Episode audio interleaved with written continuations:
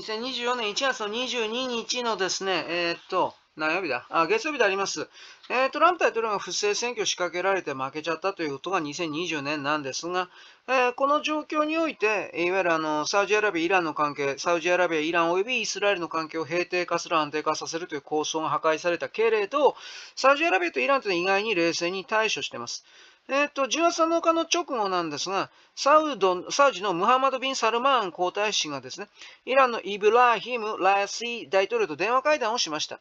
あこの10月7日っていうのはあれですよ。あの、ハマスのイスラえっ、ー、と、パレスチナ、イスラエルにおける攻撃の話なんですが、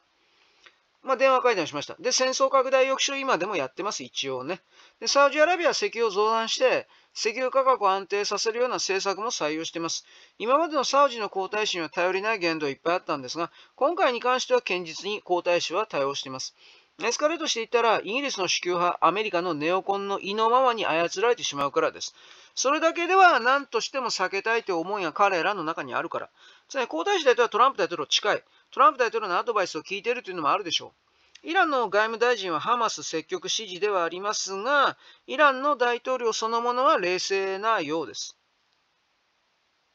ただ、サウジアラビアはおそらくハマスを見限ったんではないかという意見も一応あります。サウジアラビア政府の準公式衛星ニュース放送、これはアルアラビア、アルアラビアですね。アルアラビア。ハマスのスポークスマンがこれに出演していたんですが、あの番組アンカーのアンカーウーマン、司会者は、今回のイスラエルの攻撃に関してハマスはパレスチナ自治政府にもガザの人々にも人言の相談もなかったと非難していたわけです、番組の中で。ましてアンチイスラエル闘争の参加を要請している他のアラブ諸国に対しての事前通告すらなかったと。ハマスはパレスチナ人の正当な代表ではないと司会者はこの番組の中で断言したわけです。イスラエルの民間人だけではなくて、ガザ地区の住民にも大変な被害が出ています。これを指摘されたら、あのハマスの代表というのは、ハマスは民間人への攻撃は一切行っていないと反論しつつ、民族解放闘争に民間人の犠牲者が出る出るのは当たり前だと開き直ったんです。そしたら司会者何言ったかというと、仲間のパレスチナ人に多くの犠牲者が出ているのは民間人を人間の盾として利用しているからだと。ハマスのイメージが IS、イスラム国と同じぐらいに悪化していったのは自業自得だと言ったわけで批判したわけです。つまりハマスは民間人虐殺も平気である組織だとアル・アラビーヤというサウジアラビアの報道機関は断言したという形になります。これまではハマスの代表が出演しても言いたいこと言わせてたんですが、論調が180度変わったということです。つまりサウジアラビアは表向きハマスを非難することによって、裏でつながっているということを隠そうとしてるんじゃないかという説も一応あります。則もありえますが、これまでのスタンスがガラッと変わったというのは、さすがにもうハマスにはこれ以上国家としてはついていけないということの表明だと言えます。あのー、ハマスがガザ地区に住んでいる200万人の人々の代表だという日本のマスコミだとか日本政府の基本認識はとにかく間違っている。マスコミが描いている虚像の中東情勢を信じてしまうと、日本の中東外交が方向を方向を大きく間違えます。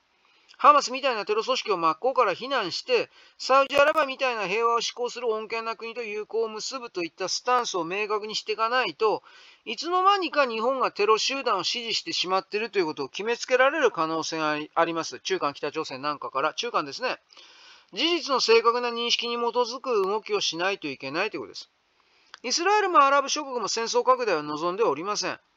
結局、イギリスの主給派とそれを支える勢力の利益になるだけです。第三勢力の利益になるだけ。したがってイスラエルのハマスの紛争というのは短期で終わると、一応関係者は努力してんだけど、なってないですね。何が起こるか分からないような戦争であると。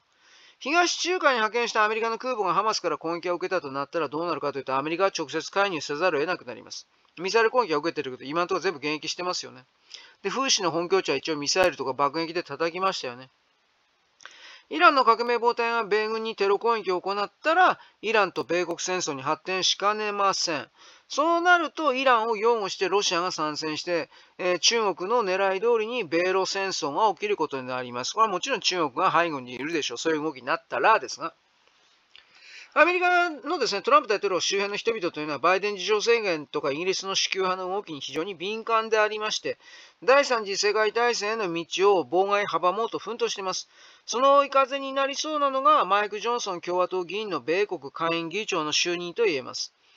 前の下院議長はケビン・マッカーシーですが、2022年の中間選挙で共和党が下院の過半数を奪還したんで、2023年の1月に議長の立候補したんですが、フリーダム・コーカサス、つまり自由議員連盟運動を中心とするようなトランプ派の議員の反対によってなかなか過半数を獲得できませんでした。15回目の投票でやっと妥協が成立して就任しました。ところが、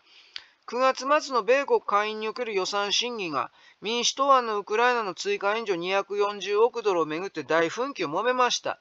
で、政府の閉鎖を回避するギリギリタイミングでようやく暫定予算が可決成立したわけです。ところがその中に、ウクライナへの軍事援助が他の名前、名目でこっそりと忍び込まされていたことがバレちゃって、トランパーのマット・ゲイツ議員から出された解任動議に民主党が賛成して、マッカーシーはアメリカ史上初めて下院議長解任されました。で、その後継候補で共和党からスティーブ・スカリスとジム・ジョーダンとトム・エマー3人の名前が出てきた。で、このうちジョーダンはトランプ大統領一心同体みたいな人物ですが、党内の反発で断念します。スカリスとエマは共和党員ではあるけれども、いわゆるライノです。リベラルな思想を持っている名ばかりの共和党員です。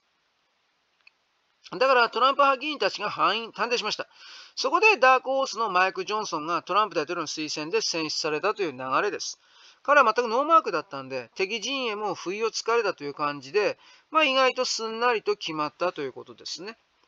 この人が、マイク・ジョンソンがですね、何気にそのダークホース的にトランプ大統領の命令のもとにというわけでもないですが、自称バイデン、プラスその背後のオバマ政権、オバマの思惑をですね、下院で止めるというか、ひっくり返すというか、これをやる主要なキープレイヤーになる可能性が非常に高いです。はい、なわけです。よろしく、ごきげんよう。